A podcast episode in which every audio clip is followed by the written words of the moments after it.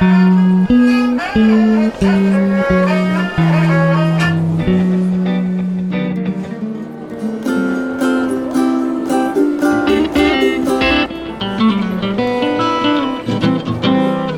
Stammtisch. Hallo und herzlich willkommen zu einer neuen Episode von Wiki Stammtisch. Zu Gast heute Patrick. Hallo aus Berlin nach München. Ja, grüß dich. Hallo. Servus. Ähm, stell dich doch mal vor, Patrick.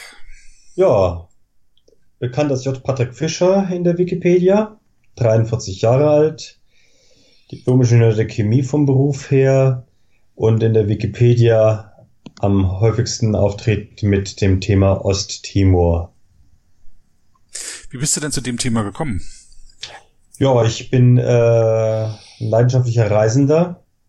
Äh, schon so seit meiner Jugend bin ich da viel herumgekommen und ähm, 2002 habe ich Urlaub in Australien gemacht und da war Osttimor gerade mal einen Monat unabhängig im Juni. Und da war ich gerade in Darwin, dachte mir, da springe ich doch mal rüber habe mir ein Visum geholt von den Vereinten Nationen für neun Tage, länger ging es gar nicht. Habe einen Flug gebucht und bin rübergeflogen mit so einer zwei-Propeller-Maschine. Hatte da als Information über das Land gerade mal äh, so eine halbe Seite Lonely Planet und äh, eine Landkarte im Stil Mein kleiner Weltatlas. Und äh, ja, habe dann versucht, mich da ein bisschen rumzuorientieren und habe dann das Land so ein bisschen bereist in diesen neun Tagen war dann so an der Ostspitze, war in den zwei größten Städten, noch einen kleinen Ort in, in den Bergen. Hab viel gesehen, hab das Land wirklich zu schätzen gelernt, fand die Leute ungeheuer nett. Und äh, als ich dann wieder in Deutschland war, wollte ich was für dieses Land tun. Jetzt haben wir in München hier einen kleinen Verein gehabt, der sich sogar mit Osttimor beschäftigt hat. Ähm, der war leider sehr inaktiv, hat nicht viel gemacht, aber eines von seinen Zielen war, das Land bekannt zu machen hier in Deutschland und gerade so in der Zeit ähm, äh, ging es so los mit Wikipedia, was ist das, äh, was, da kann man mitmachen, da hat mich dann so angefangen zu interessieren und dann habe ich angefangen zu schreiben, so ein bisschen über Osttimor und ein bisschen mehr zu schreiben und da hat mich das Virus gepackt gehabt.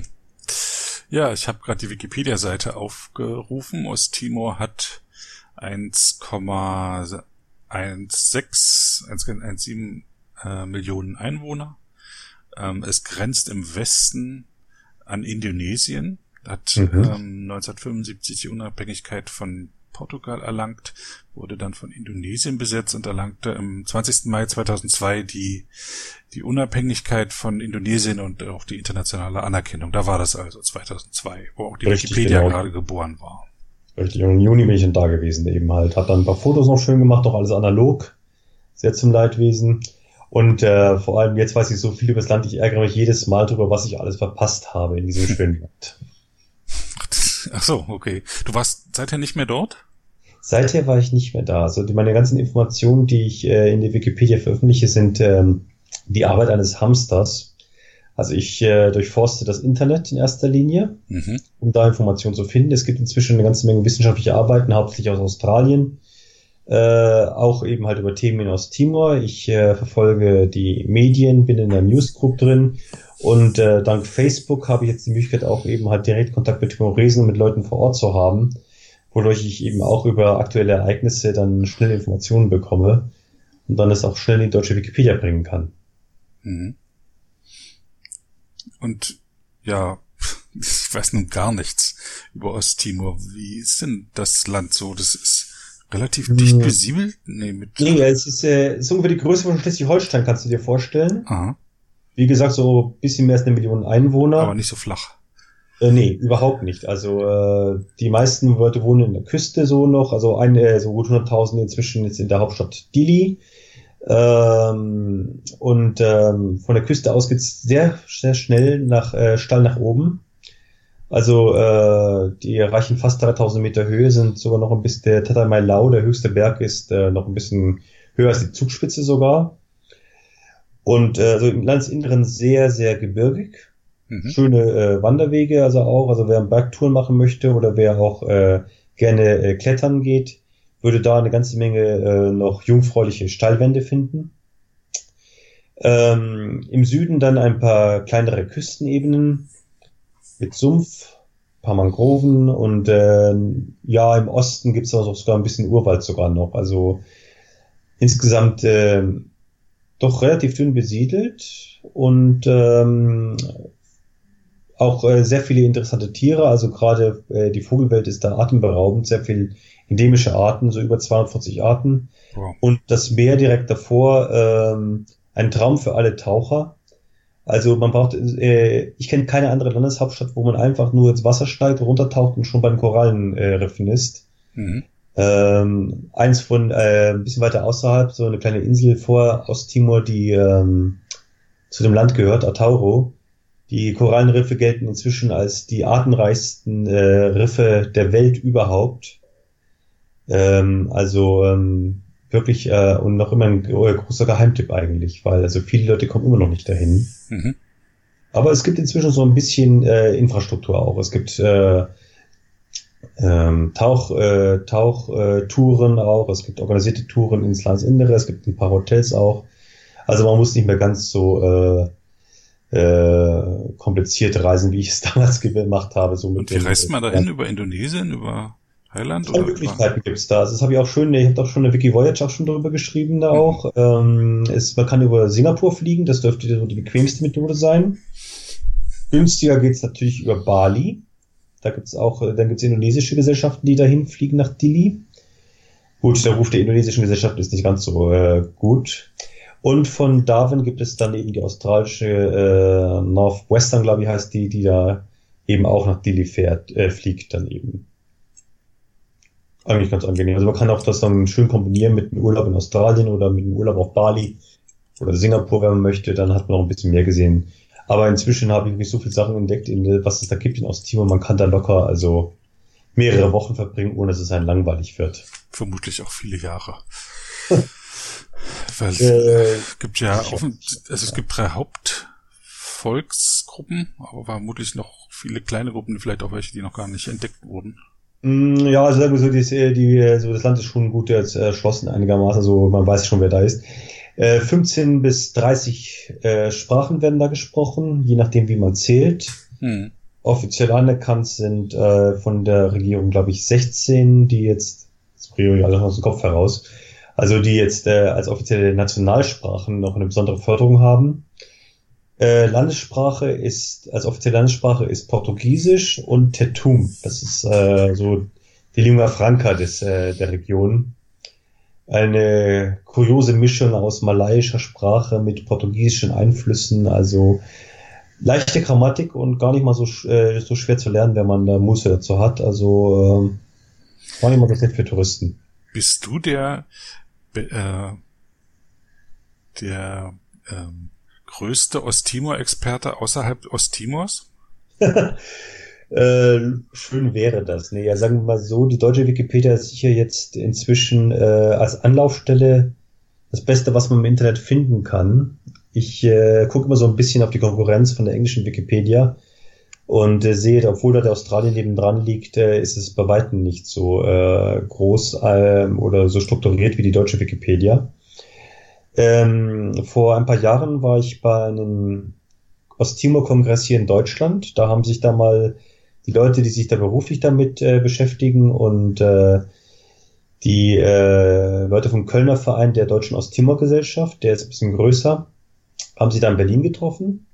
So einen kleinen Kongress, das waren so 30, 35 Leute ich kam mir ja so als absoluter Amateur eigentlich so ein bisschen klein Verdacht, ja, Gottes Willen, nur, nur nicht das Maus aber darauf reißen.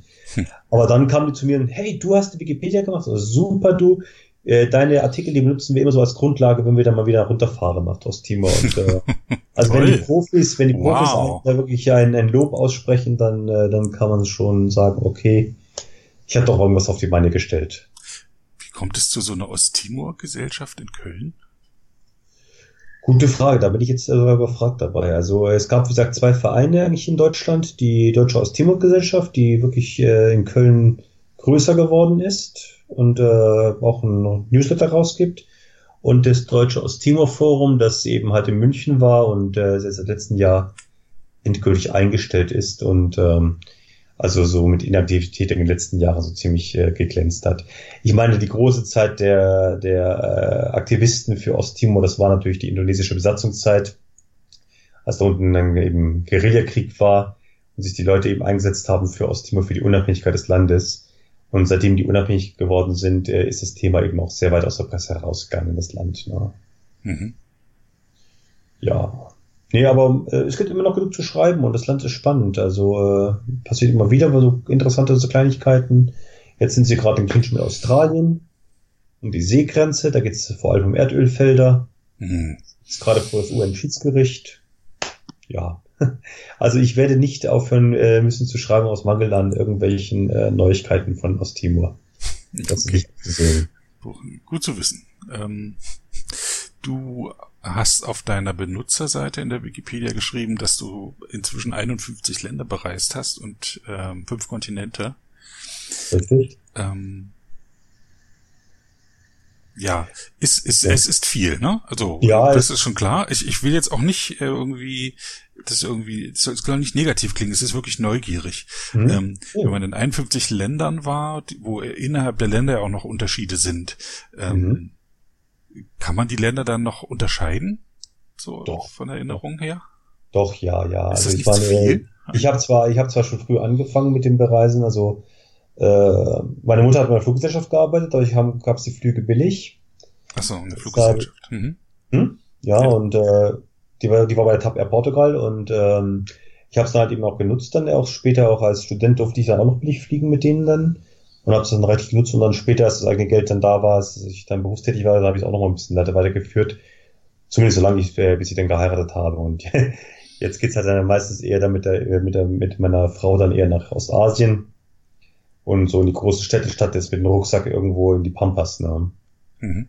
Nö, aber äh, man hat Erinnerungen, äh, die einen man, die man nicht äh, gestohlen werden kann. Also ähm, das ist das Schöne beim Reisen wirklich. Das bleibt einem erhalten eben. Und ähm, also äh, das kann man sagen. Also ich fand eigentlich viele schöne Orte. Also Island äh, war herrlich, äh, genauso wie Bolivien, Peru. Also es gibt wenige Länder, wo ich sage, aber das nicht, dass es mal jetzt nicht so interessant war, aber man hat irgendwie die meisten schöne Erlebnisse gehabt und äh, man hat auch was zu erzählen hinterher. Das ist auf jeden Fall so. Mhm. Ich meine, ich bin allgemein äh, schon so von, von Familie her international aufgestellt. Meine Mutter ist Portugiesin, da auch ein bisschen mit das, das Interesse aus Timor da auch kommend, ja, weil es ja portugiesische Kolonie gewesen ist. Meine Ehefrau ist Chinesin, also äh, bunt gemischt und äh, dadurch denkt, guckt man immer noch ein bisschen außerhalb vom Tellerrand dann auch. Und ähm, also was was ziehst du daraus? Was was was ähm, was macht das mit dir, wenn du reist? Hm, es ist die Neugier auf Neues.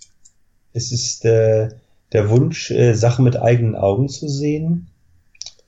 Also äh, vor allem die ganze Sehenswürdigkeit natürlich auch. Also man sagt immer, das und das muss man gesehen haben und dann fährt man hin und äh, erlebt es mal wirklich mit eigenen Augen oder man findet dann eben auch Sachen, die vorher niemand einen erzählt hat, von der keiner was wusste und dann kommst du da hin und denkst, boah, das ist ja unglaublich, das ist toll. Also äh, es ist äh, ein Nerven, es ist, es ist ein Fernweh, das bedient werden muss eben halt. Mhm. Und ähm, da äh, bin ich froh, dass ich immer wieder die Gelegenheit habe, das zu nutzen. Also gut, jemand jetzt mit der Familie ist es natürlich so, dass sich dann die Reisen so sich ein bisschen dann eben halt in andere Richtungen ausrichten. Wie gesagt, mit meiner Frau Ostasien, so Städtetouren eben halt und jetzt, wo die Kleine da ist, wird es halt ein bisschen mehr Europa sein. so ist es halt dann eben halt, wenn dann die Familie kommt. Ne? Klingt so ein bisschen wehmütig. Ja, man, äh, man muss sich halt anpassen, ne? Das äh, bringt also mit, aber hat ja dafür, dafür andere schöne Erlebnisse dann eben halt mit der Familie, ne? Genau. Ah. Und das, äh, die Wikipedia profitiert ja sehr von deinen Reisen.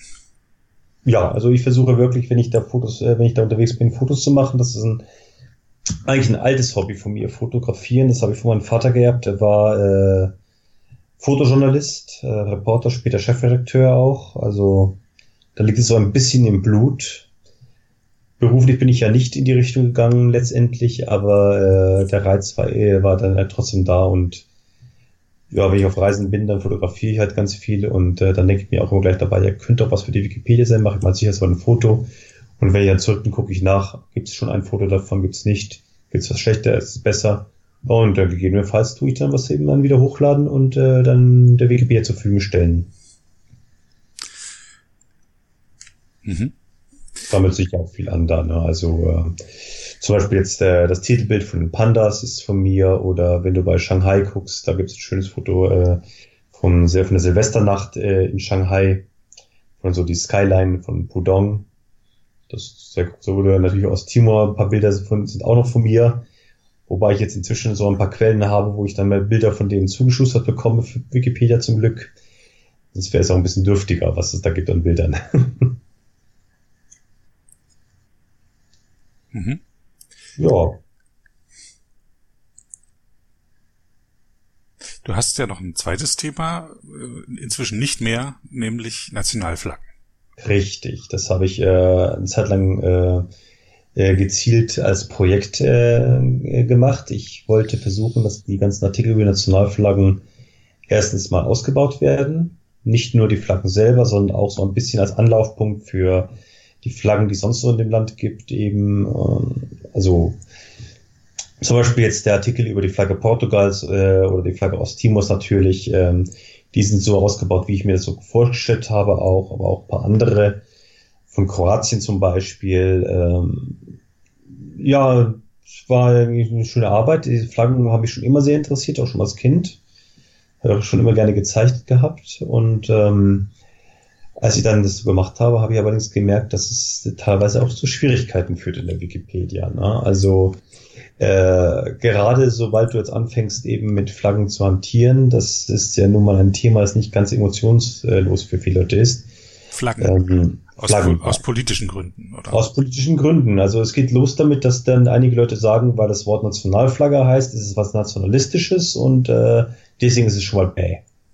Also das habe ich so schon mal eben mal. Okay. Dann natürlich, wenn du jetzt dann äh, auf den Balkan gehst und da äh, nur schreibst jetzt, äh, welche ähm, Geschichte die Flagge hatte, was da früher verwendet worden ist oder so, äh, kann es vielleicht passieren, dass da jemand von der ähm, nicht ganz so befreundeten Volksgruppe nebenan kommt und dann dann dagegen eben auf äh, dann eben loslegt. Natürlich ist es so, wenn du jetzt mit den Nationalflaggen anfängst, kann es sein, dass du jetzt bei jemandem ankommst, der dieses Land so als ein Hauptthema hat und der meint, es müsste vollkommen anders geschrieben werden. Ähm, dann muss man sich dann, wie, wieder wie geschrieben werden. Was ja, äh, das ist zum Beispiel jetzt eben, wenn es dann heißt, äh, die, Flagge, die Artikel heißt ja normalerweise Flagge äh, Kroatien zum Beispiel, also Einzahl. Ne? Aber wenn du jetzt guckst, zum Beispiel bei den bei der Flagge in, in Namibis, glaube ich, war es damals, da steht dann Mehrzahl, weil es dann eben halt äh, gewünscht worden ist, dass soll Mehrzahl heißen, weil dann auch über die anderen Flaggen geschrieben wird. Ich glaube, bei Zypern war es auch so ein Problem, dass es da eben halt diesen Konflikt mit Nord- und Südzypern war, dass es da äh, zu einer Einigung kam, wie das jetzt am besten formuliert wird. Bei äh, der Türkei äh, mit den kurdischen Flaggen, da ist letztendlich dann sind letztendlich die kurdischen Flaggen ausgelagert worden in einen eigenen Unterartikel. Ähm, solche Sachen kamen, waren so die, äh, die großen politischen Themen und dann gab es aber auch so dann hier und da manchmal so kleinere äh, Streitpunkte, wo es dann so in die Flaggenkunde ging äh, wo man dann plötzlich äh, mit als jemand, der schon seit Jahren in der Flaggenkunde tätig ist, also sich mit dem Thema beschäftigt hat, auf Meinungen stieß von Leuten, die sich damit nie beschäftigt haben, äh, wo es dann Schwierigkeiten gab eben halt. Ne? Und ähm, dann ging die Diskussion los. Da hast du auf der einen Seite drei, vier Leute, die seit Jahren sich mit Flaggen beschäftigen und zu einem Thema in der Wikipedia geschrieben haben und ihre Meinung dazu äußern. Und auf der anderen Seite einen, der fest davon überzeugt ist, dass es vollkommen anders ist. Flaggenkunde ist kein Universitätsfach.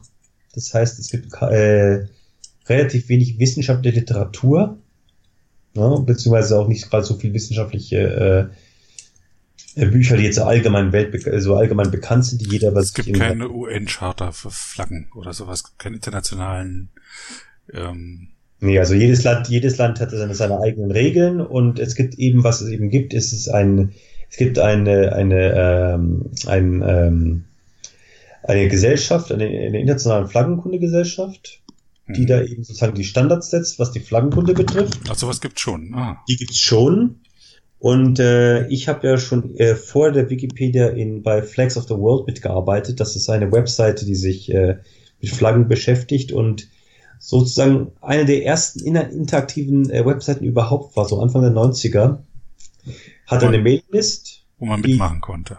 Wo man mitmachen konnte, eben eine Mailinglist, äh, wo da sich die Leute ausgetauscht haben über die Flaggen. Diese Mailinglist, äh, die Informationen daraus wurden von äh, Redakteuren die das auch ehrenamtlich machen, äh, dann äh, wurden dann rausgefiltert, ob das sinnvoll, ob das richtig ist und so weiter und wurde dann dieser Webseite veröffentlicht. Gibt es immer noch die Seite, ist immer noch die größte äh, Datenquelle und Informationsquelle über Flaggen, hat aber gerade in der Wikipedia so äh, nicht unbedingt nur Freunde. Also das war so der, einer der schlimmsten Konflikte, der dann letztendlich so auch so mein Ende vorbereitet hat in Sachen Flaggenkunde auf der Wikipedia ist Flags of the World nun eigentlich äh, eine reputable Quelle oder ist es nicht? Das war der Streitpunkt. Also da gab es dann eben die Forderung, dass man das auf die schwarze Liste setzt, äh, dass es nicht verwendet werden dürfte. Da wurde versucht, ähm, den Artikel über Flags of the World äh, zu, äh, zu löschen. Da wurde Antrag gestellt und ähm, aus welchem Grund? Also was, was sind die was sind die Bedenken? Ja, äh, die Begründung ist eben halt, weil das eben von äh, Amateuren gemacht wird und nicht von irgendwelchen Wissenschaftlern. Entschuldigung, aber wenn es in Wikipedia nicht, ist valide, Seite, okay. Genau, es ist nicht valide und deswegen äh, kann man es nicht als Quelle benutzen. Hm. So war die Begründung eben halt. Ne? Und äh, das ist eben halt wirklich äh, sozusagen die Anlaufstelle ist überhaupt. Äh, das wurde erstmal abgelehnt obwohl es eben noch die größte ist. Und der große Witz dabei ist, Flags of the World steht nicht einfach nur für sich da, sondern ist sogar ein offizielles Mitglied von dieser internationalen Flaggengesellschaft. Da. Also einen höheren äh, Adelsschlag, also Ritterschlag gibt's da gar nicht. Mhm. Äh, für die Seriosität dieser Seite. Aber das hat lange gedauert, bis äh, dieser Streit beendet war. Vor allem der Streit war ja gar nicht mal so sehr ursprünglich äh, wahrscheinlich wegen äh, Flags of the World selber, sondern eher aus einem anderen Konflikt heraus äh, wurde dann eben in diese Richtung geschossen und ähm, das hat einige Monate gedauert, bis da die Entscheidung gefallen war. Und das hat mich geärgert. Ey. Das hatte ich dann ein paar Mal vorher schon gehabt. Wir hatten vorher noch einen riesen Konflikt, äh, wo es drüber ging, äh, über eine Liste, welche äh, Flaggen nun da reingehören und welche nicht. Da gab es einen jahrelangen äh, Konsens, den einer äh, über den Haufen werfen wollte wieder gegen vier äh, äh, dagegen als Einzelgänger. Ähm, und ich habe gemerkt in den Momenten wieder mal, äh, dass man bei den Administratoren keine Hilfe bekommen kann, wenn man eben solche Diskussionspunkte hat, dass da irgendjemand sagt, Leute, jetzt Schluss, das ist, äh, ist jetzt so und so entschieden, dabei bleibt es jetzt eben halt. Sondern da muss man eben durchhalten, wirklich gegen denjenigen, der sich da äh, sperrt, in fachlichen Fragen und äh, da kommt es nur darauf an, wer den längeren Atem hat oder wer es erst einen Fehler macht, dass er gesperrt wird, so ungefähr scheint es zu gehen. Und äh, das wollte ich mir einfach nicht mehr weitermachen und da gesagt, bevor ich jetzt hier ständig äh, Streite habe und noch zu meiner Freizeit, mache ich ja alles freiwillig, mache ja eigentlich alles, um Spaß zu haben. Habe ich dann letztendlich gesagt, nee, Leute, dann dann doch nicht. Ne? Dann äh, schreibt jemand alles über Flaggen, also ich schreibe jetzt nicht mal weiter drüber. Und äh, ich bin ja leider nicht der Einzige. Ich kenne mindestens drei oder vier weitere Leute aus der Flaggenkunde-Szene, also auch Leute, die in der deutschen Gesellschaft Flaggenkunde tätig sind. Auch natürlich hobbymäßig. Es gibt, wie gesagt, keine Berufsflaggenkundler, äh, die auch bei der Wikipedia angefangen haben und äh, das Schreiben eingestellt haben letztendlich. Das wegen Thema, der Konflikte. Wegen der Konflikte eben halt. Und weil eben halt es im Konfliktfall letztendlich äh, keine wirkliche Hilfe gab. Kann, ist das denn Aufgabe der Admins oder können die das überhaupt leisten? Also sagen wir so, bis jetzt ist es nicht Aufgabe der Admins, sich darum zu kümmern, dass äh, wenn es ein Streit ins Unendliche geht, dass da irgendwann mal sagt, jemand sagt, okay, guck mal her, hier sind vier Leute, die sind der Meinung und äh, ich bin zwar jetzt nicht aus dem Thema, aber ich entscheide jetzt, dass es eben halt dann die doch recht haben oder nicht recht haben. Das gibt's einfach nicht. Es gibt niemanden, der eine fachliche Entscheidung treffen will oder kann. Mhm. Auch nicht von den Regeln her, soweit ich es verstanden habe bisher. Ne? Das Problem ist natürlich dadurch, dass dann Konflikte in die Länge gezogen werden bis ins Unendliche, bis eben halt einer aufgibt, weil gerade wenn es um etwas geht, wo äh, wo es eben keine, keine, keine wissenschaftliche Dokumentation gibt oder wo es eben eben jetzt losgeht, dass da jemand äh, gegen etwas schießt, wo, er, wo eben die Fachleute sie eigentlich einheit, eher einheitlich einer Meinung sind. Ähm, du würdest dir das also wünschen, dass das äh, so etwas gäbe, dass so etwas gemacht Ich würde mir wünschen wirklich, dass es bezahlte Mediatoren gäbe, eigentlich von der Wikimedia Deutschland zum Beispiel.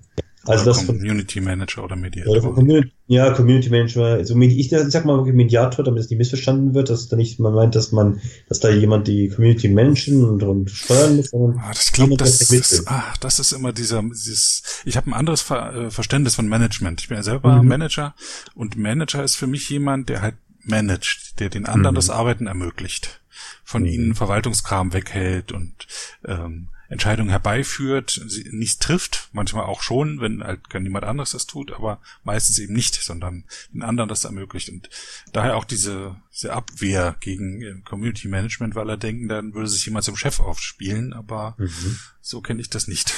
Ja, nee, wie gesagt, das ist so, wie ich es auch eben jetzt mitbekommen habe, wie da die Leute darauf reagieren, auf, diesen, auf dieses Wort und deswegen sage ich mich lieber Mediator.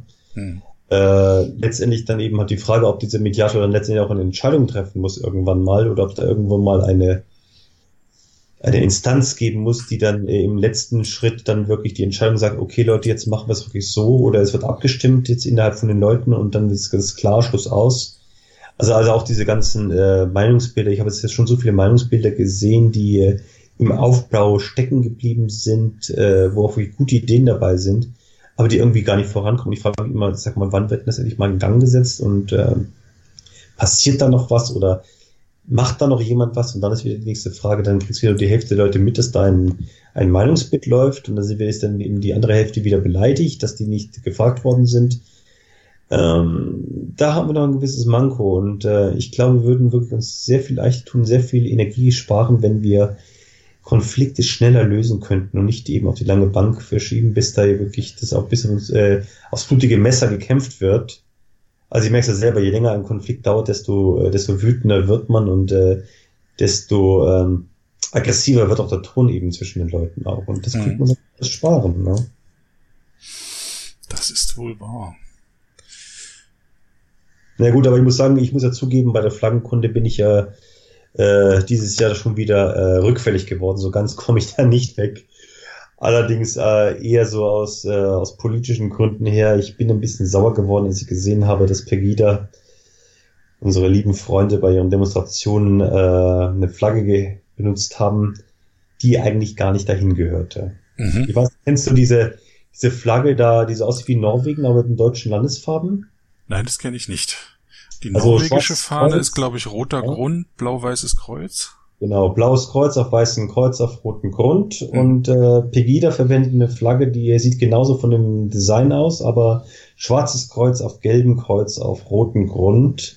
Und diese Flagge hat aber eine viel ältere Geschichte, ist nämlich äh, ursprünglich von äh, Josef Wirmer ent, äh, entworfen worden. Mhm.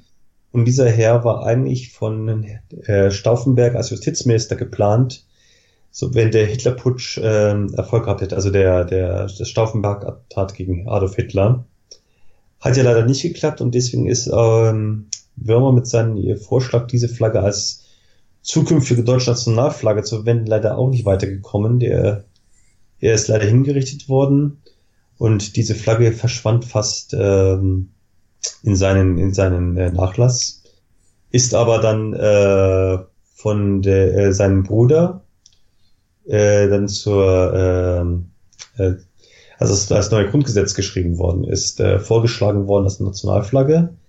Die CDU-CSU hat das äh, aufgegriffen, diesen Vorschlag, hat das dann eingebracht in den Verfassungskonvent, aber ist nicht durchgekommen. Schwarz-Rot-Gold wurde wieder Nationalflagge. Und äh, die Flagge verschwand dann wieder so ein bisschen so in der Versenkung und tauchte jetzt eben Pegida wieder auf, die diese Flagge als Widerstandsflagge feiern und äh, ja, fleißig herumwedeln damit, aber eigentlich total gegen das, eigentlich, wofür sie eigentlich ursprünglich stand. Es gibt ein paar sehr interessante Aussagen auch darüber, eben halt von Leuten, die jetzt da, äh, also zum Beispiel vom Sohn vom Würmer, oder äh, von eben von der Gesellschaft da eben halt, die sich da befasst hat mit dem Stauffenberg Hinterlassenschaften. Also äh, die eben diese, diese Verwendung sehr kritisieren und ich habe das mal alles zusammengeschrieben, die ganze Geschichte, habe sogar noch einen wissenschaftlichen Artikel gefunden, den ich als Beleg nehmen konnte. Ja, und das ist jetzt ein schöner, lesenswerter Artikel geworden. die Würmerflagge. Ich werde das in den Shownotes verlinken, damit man das wiederfindet. Ähm, mhm. Ähm, es ist ja so, dass das halt eine Umdeutung ist, ne, was es in der Geschichte immer wieder gibt. Richtig, genau. Ja, und ähm, zum Beispiel ähm, auf nationalistischen, muss man schon sagen, Demonstrationen werden da in Deutschland Fahnen geschwenkt. Ähm, das ist auch eine Umdeutung. Die ähm, ja. Flagge war äh, ursprünglich von demokratischen gesinnten Studenten verwendet worden. Ja, ich meine, du siehst ja bei diesen, bei diesen Demonstrationen siehst du ja eben halt die unsere Deutschlandflagge, also schwarz-rot-gold in Streifen. Du siehst die, die verschiedenen Bundesländer, du siehst ähm, die Würmerflagge, die jetzt mehr oder weniger wirklich als Symbol äh, der rechten Szene sich äh, immer mehr äh, ausbreitet, leider zu meinem Bedauern. Mhm. Finde ich sehr schade, weil es ein sehr schönes Symbol ist eigentlich. Äh, man sieht russische Flaggen, das sieht man am wenigsten, wenigstens, wo die Superkinder sind, auch dazu. Ne?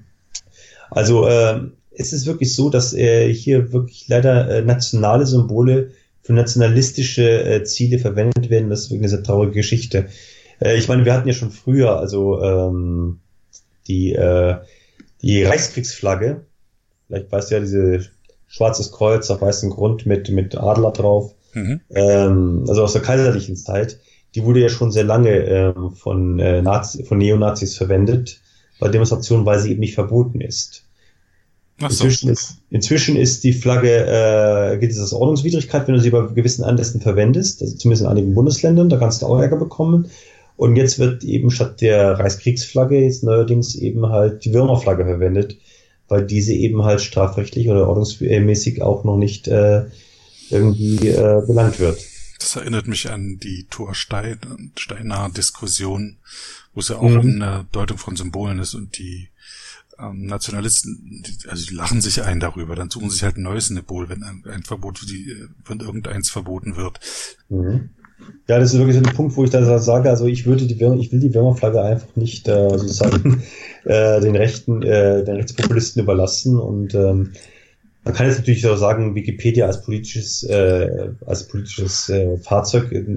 Nein, ich habe da auch sehr darauf geachtet, dass es da möglichst neutral gehalten wird. Ne? Also keine Aussagen von mir und äh, auch keine Wertungen von mir, sondern schön alles belegt und äh, alles zitiert. Also da lege ich immer sehr großen Wert darauf, dass ich versuche, da auch wenn ich mal eine politische Meinung dazu habe zu einem Thema, dass ich da möglichst neutral mich halte. Hm. Aber du bist politisch aktiv. Richtig. Ähm, jetzt, äh, was wir wahrscheinlich wieder viele Leute nicht verstehen können, wenn ich schon sage, ich, äh, ich äh, bin nicht so begeistert bei Rechtspopulisten. Ich bin bei der CSU. Das ist der, gut, konservative Partei aus meiner Sicht heraus. Ich sehe mich jetzt hier nicht äh, irgendwie in, in der Nähe zu den Rechtspopulisten sondern wirklich in der demokratischen äh, Tradition. Und äh, ich nutze äh, meine Arbeit in der CSU eben halt auch dafür, um äh, die Wikipedia zu bereichern. Also ich sage immer, ich bin kein, äh, kein CSUler in der Wikipedia, ich bin ein Wikipedianer in der CSU. Ach, du bist das unser heißt, Mann in der CDU, äh, CSU. Ah, ja. ja. kann man so sagen. Das heißt also eben halt äh, zum einen, dass äh, wenn ich auf irgendwelchen äh, Veranstaltungen bin, also die Gelegenheit nutze, dann eben gleich mal so die ganzen Prominenten dann zu fotografieren, sei es nun den Seehofer oder jetzt der Ministerin Ulrike Schaaf oder oder äh, wer mir gerade so über dem vor die Linse läuft. Also wir hatten da äh, vor einiger Zeit einen gewissen Herrn Joachim Gauck zu Besuch bei uns im Landkreis. Habe ich gleich mal genutzt, ein schönes Foto zu machen, ein schönes äh, Porträtfoto. Das war dann auch eine Zeit lang von, äh, das Titelbild von dem Artikel und Plötzlich wurde dieser Herr Gauck plötzlich zum Bundespräsidenten gewählt mhm. und das Bild war plötzlich überall zu finden im ganzen Internet. Also ich habe mal so scherzeshalber mal Herrn Gauck und äh, meinen Namen gleichzeitig gegoogelt und da kamen so 20.000 Treffer zustande zusammen. Überall das Foto drauf. Abgedruckt ist äh, sogar auch worden, das Foto. Allerdings wurde eine Seite, wo ich, und so eine Zeitung, wo ich nicht ganz zufrieden war, das war die Deutsche Nationalzeitung, aber die haben sich schön brav an die Lizenz gehalten, Namensnennung und nicht irgendwas anderes noch dazu, sondern nur einfach das Foto abgebildet und naja gut, damit muss man halt leben, wenn man also irgendwas CC beigibt. Ja, das muss, äh, muss man als Demokrat aushalten. Richtig, ganz genau. Nee, nee aber ähm, hat auch seine Vorteile. Also zum Beispiel, dass jetzt dieses Thema mit der Panoramafreiheit in der Europäischen Union äh, akut wurde, habe ich dann sofort dann gleich mal unsere Europaabgeordnete, die ich persönlich kenne, angehauen mit dem Thema, Achtung, hier läuft was, äh, da müssen wir wirklich Stellung beziehen, das ist wichtig. Und äh, habe dann versucht, dann möglichst dann jeden, den ich erkannte, da anzusprechen, hör mal zu, das, da muss was gemacht werden, das kann so nicht gehen. Mhm. War auch äh, gleich die Reaktion da auch immerhin. Also immerhin, da kann man sich nicht beschweren. Es hat schon seine Vorteile, weil man Leute dann direkt ansprechen kann, weil äh, dann ist man schneller dran an, äh, an den, mit den Themen, als wenn man jetzt äh, die langen Wege gehen muss. Dann man halt, bin ja nicht der Einzige, der politisch aktiv ist. Bei uns in der Wikipedia befinden ja auch viele von vielen Parteien da auch, die sich auch oft dazu bekennen. Ne? Nee, aber äh, ich meine, ähm, ansonsten, äh, natürlich, es ist so, wenn du eine politische Einstellung hast, dann äh, hast du auch eine ganz andere Sichtweise auf viele Themen und ähm, man merkt ja bei, bei irgendwelchen Skandalen oder wenn da wieder mal irgendwas äh, großes Thema äh, da Wellen schlägt, dass das äh, dass dann äh, Leute versuchen, äh, irgendwelche Artikel in bestimmte Richtungen zu schieben. Und man denkt sich dann, okay, du weißt, wie es, äh, wie hier dieses aussieht und was da vielleicht der Hintergrund ist. Du kannst vielleicht gucken, dass es so ein bisschen neutraler gehalten wird. Ich versuche möglichst immer so ein bisschen die Balance dann wieder herzustellen. Hat mich auch, hat mir auch schon Kritik eingebracht. Aber zum Glück habe ich dann immer wieder. Das, wo hat dir das Kritik eingebracht? Ja, äh, Leute haben dann eben gesagt, ja, guck mal her, ich habe jetzt ein bisschen den Namen von dem gegoogelt, ich sch äh, schreibe in der Klardarm, ne? Mhm. Jeder kann mich googeln, jeder kann herausfinden, was ich mache, jeder kann herausfinden, dass ich CSU-Mitglied bin äh, und da auch äh, äh, eine gewisse Aktivität habe. Mhm. Und das wurde mir auch schon zwei, dreimal so vorgehalten als die große Entdeckung, dass dieser Patrick Fischer ja schließlich ein, ein CSUler ist und deswegen so schreiben würde. Aber ich muss sagen, ich habe Glück gehabt, wirklich, dass ich, äh, also, oder beziehungsweise anscheinend äh, habe ich es anscheinend doch ganz gut hingekriegt, neutral zu schreiben oder sachlich zu schreiben, weil es haben mich auch schon viele Leute äh, in der Wikipedia verteidigt, ähm, die nicht aus meiner Partei sind und nicht aus meinem Spektrum, sondern eher sogar aus dem politischen, andere Seite vom Spektrum sind äh, und ganz klar gesagt haben, nee, der macht hier eine saubere Arbeit, macht eine saubere Trennung das äh, ist eindeutig und ähm, das freut einen natürlich auch wieder, wenn man dann in der Richtung Lob bekommt. Und dein Engagement in der Partei, sind das bestimmte Themen, äh, die, ich meine, ja, ich kann also, es mir nicht so richtig äh, vorstellen. Ich bin, ja, also ich, ich, äh, ich hm. bin lange Zeit in der, äh, so jetzt hier im, äh, ich bin im Ortsverband hier bei uns, äh, stellvertretender Ortsvorsitzender noch. Also du wohnst in einem Vorort von München? Richtig, ganz genau. Bin hier also in der, so lokal eben ein bisschen aktiv zweimal für den Gemeinderat kandidiert habe ich auch, bin jetzt nicht reingekommen. Ähm, aber meine große Arbeit, wo ich jetzt äh, hauptsächlich jetzt dran sitze, dass ich bin Mitglied im Arbeitskreis Außen- und Sicherheitspolitik von der CSU. Und dort bin ich sogar im Landesvorstand dabei. Also das heißt also, von diesem Arbeitskreis äh, sitze ich da zusammen mit äh, äh, also auch Berufspolitikern äh, im Vorstand und ähm, kann also ein bisschen Mäuschen spielen und ein bisschen zuhören, ab und zu mal auch so meinen Senf mal dazugeben, wenn es da um die großen außenpolitischen oder sicherheitspolitischen Themen geht. Äh, und äh, auch mich da auch einbringen. Das ist das Schöne wirklich, muss ich sagen, wenn man Parteimitglied ist und wenn man sich engagiert, man hat auch die Chance, eben auch sich selber mal zu Wort zu melden. Das ist vielen Leuten ja gar nicht bewusst. Was ich schade finde. Also ich finde eigentlich sollte jeder eigentlich sich politisch engagieren und äh, auch ruhig in Parteien eintreten, weil nur so äh, kann man sie auch aufs beitragen schließen, finde ich.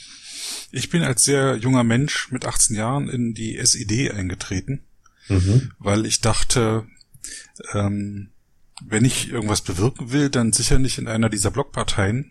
Mhm. Und wenn ich was bewegen will, dann muss ich es auch von innen heraus machen. Mhm. So, das war 1987. Mhm. Und ja, später war mir, ich war dann bei der Armee, war mir schon, mhm. war, lernte ich da eine Partei kennen, die ich so nicht vermutet hätte. Mhm.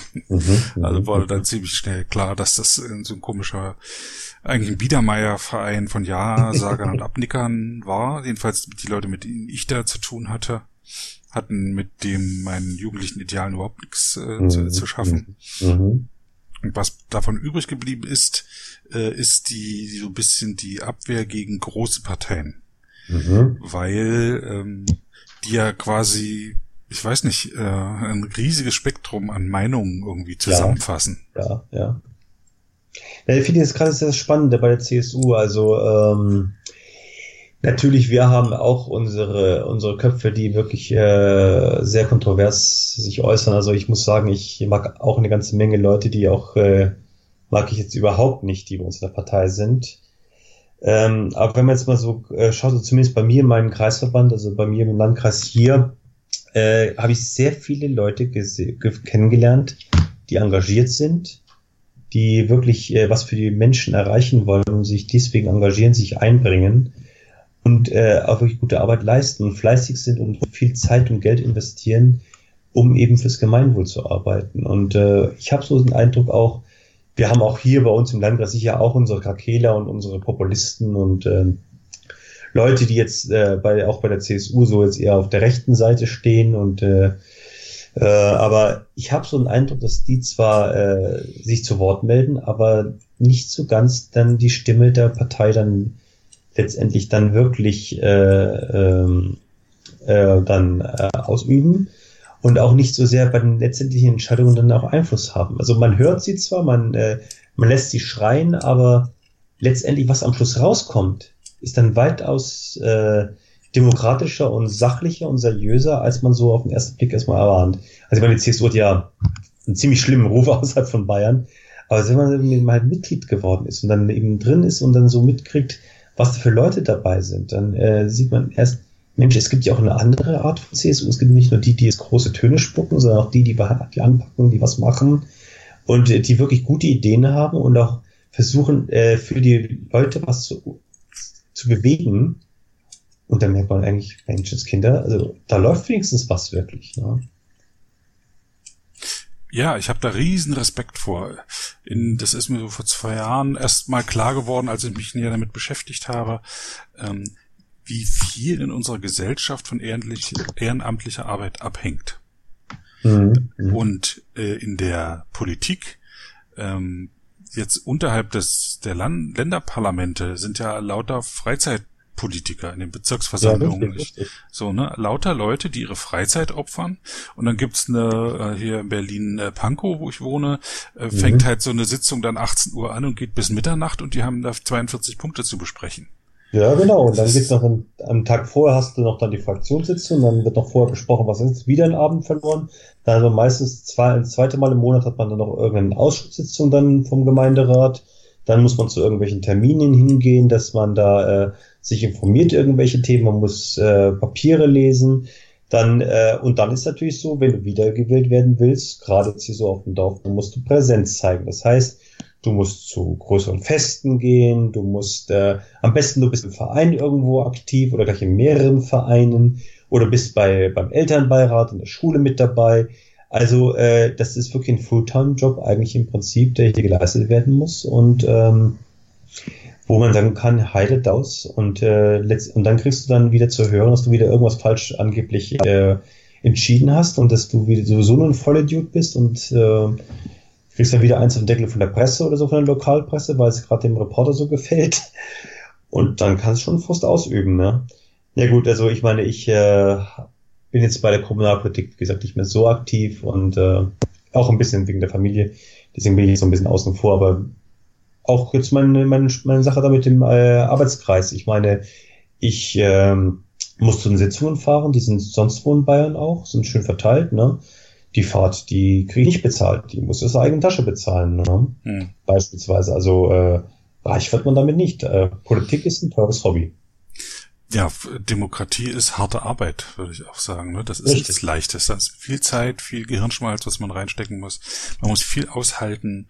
Man muss äh, durchhalten auch viel. Das ist, äh, ja, das habe ich während meiner Präsidiumszeit bei Wikimedia Deutschland so gelernt. das habe ich da mitgenommen, weil da auch äh, plötzlich die Politik ausbrach. Mhm. Ähm, und ähm, ja, und ich bin gerade dabei, mich zu erholen jetzt im zweiten Jahr. Na, also das hält man auch nicht lange durch, wenn man dann nur immer gegen was äh, arbeiten muss oder gegen einen gearbeitet wird. Ja, klar. Ja, und das, das sehe ich dann halt, dann verstehe ich dann auch, wenn eben demokratische Parteien zusammenarbeiten. Große Koalitionen ähm, ist äh, äh, nicht gut, weil ähm, die ähm, halt ähm, es kein, kein, kein Kampf gibt, kein, kein, mhm. kein Vergleich der verschiedenen Konzepte, aber sie ist gut, weil äh, halt Demokratie ist und wenn es um die Sache geht, kann man eben auch zusammenarbeiten. Und dann gibt es aber wieder, wie du schon sagtest, eben Gruppierungen, mit denen man nicht zusammenarbeiten kann. Richtig, ne. Ich meine, wenn du jetzt guckst, im Gemeinderat, da siehst du ja eigentlich auch so, dass es meistens so ist, dass eigentlich die Partei gar nicht mal mehr so viel zählt. In den meisten Fällen sind die eigentlich alle Leute äh, derselben Meinung, weil es eigentlich in Sachfragen selten äh, wirklich unterschiedliche Meinungen Sinn machen. Da hat man eigentlich ein, Fach, äh, ein, ein Fachthema.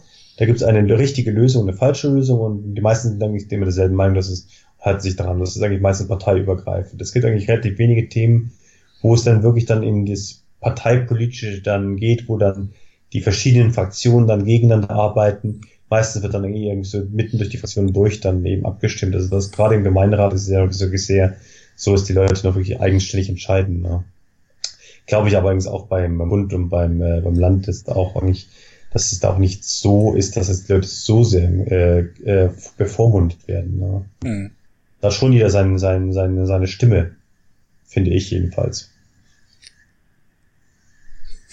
Schön, also ja. weil ich von anderen, die mit Politik äh, zu tun haben, ich habe neulich einen Podcast gehört, mit äh, von ähm, dem Vorsitzenden des BER-Ausschusses in Berlin.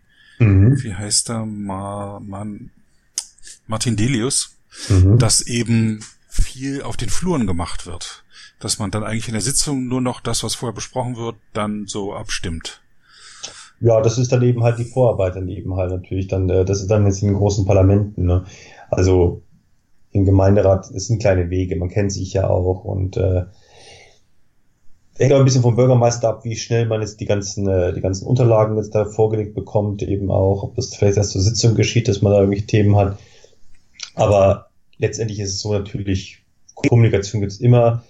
Die Bürger kommen hin direkt zum Gemeinderat und sagen, hör mir zu, du, ich habe hier ein Problem, das und das und das. Und äh, dann fragt dann der erstmal nach bei der, bei der Gemeindeverwaltung, ja, was ist das Problem jetzt hier, warum, warum ist das so? Und dann wird darüber gesprochen, was, ob es eine Lösung gibt und dann wird es im Gemeinderat vielleicht dann mal äh, eben als Thema auf die Tagesordnung gesetzt und äh, im Idealfall ist dann die Lösung schon vorbereitet. Dann wird die nur dann abgestimmt und dann passt es dann wieder, ne? Okay. Schön ist, wenn es natürlich so klappt. Natürlich gibt es Streitpunkte immer wieder mal, ne?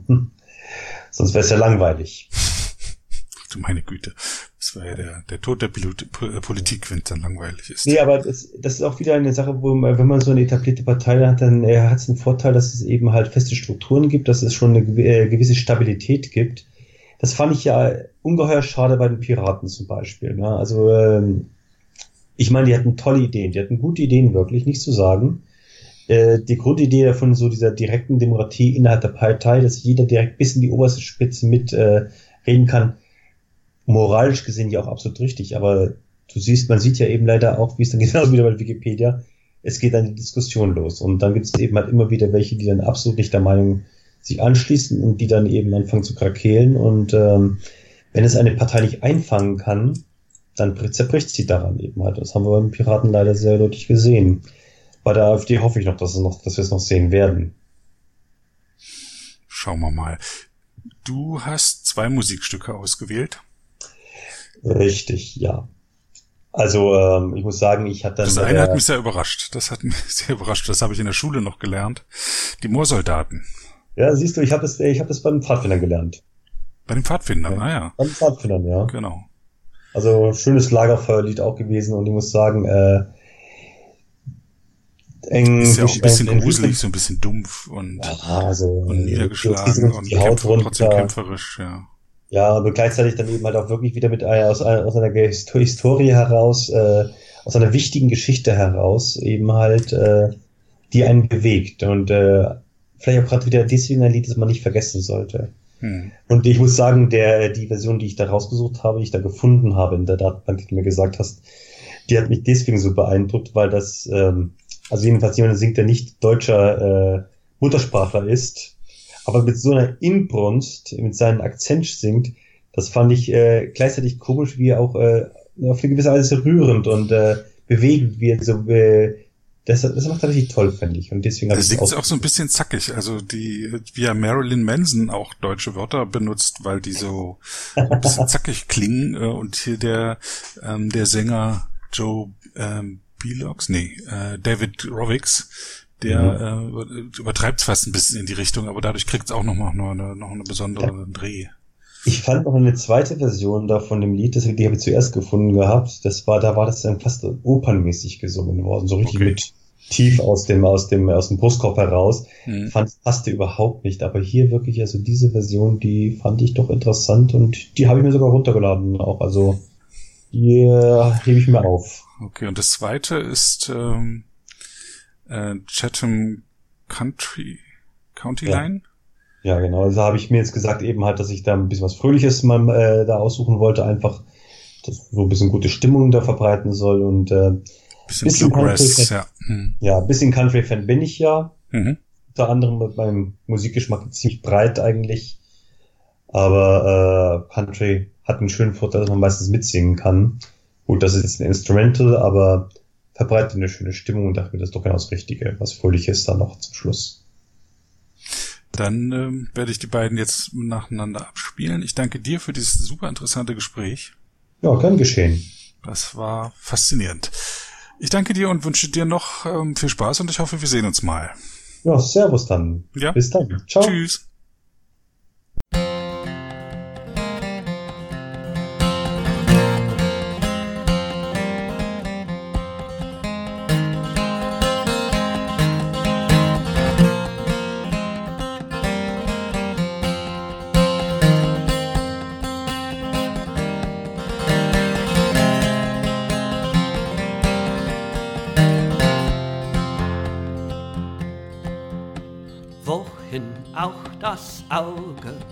Blicket Moor und Heide nur ringsum.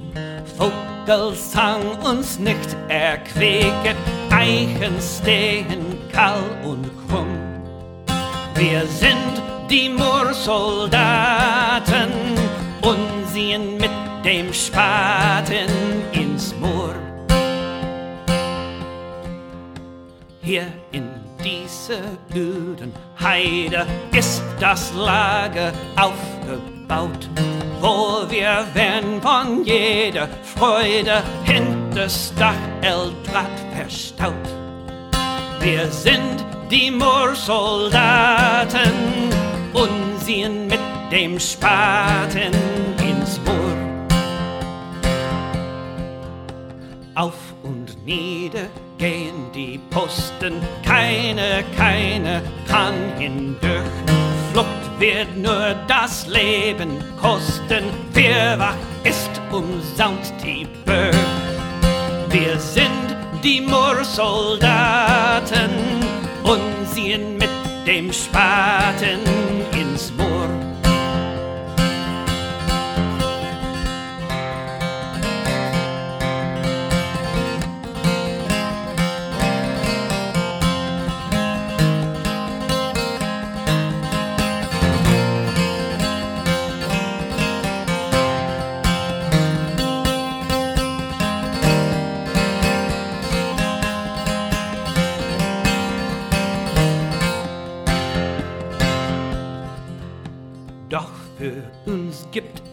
Kein Klagen, ewig kann nicht Winter sehen. Einmal werden vor wir sagen, Heimat, du bist wieder mein. Dann ziehen die Moorsoldaten nicht mehr mit dem Spaten ins Moor. Dann ziehen die Moorsoldaten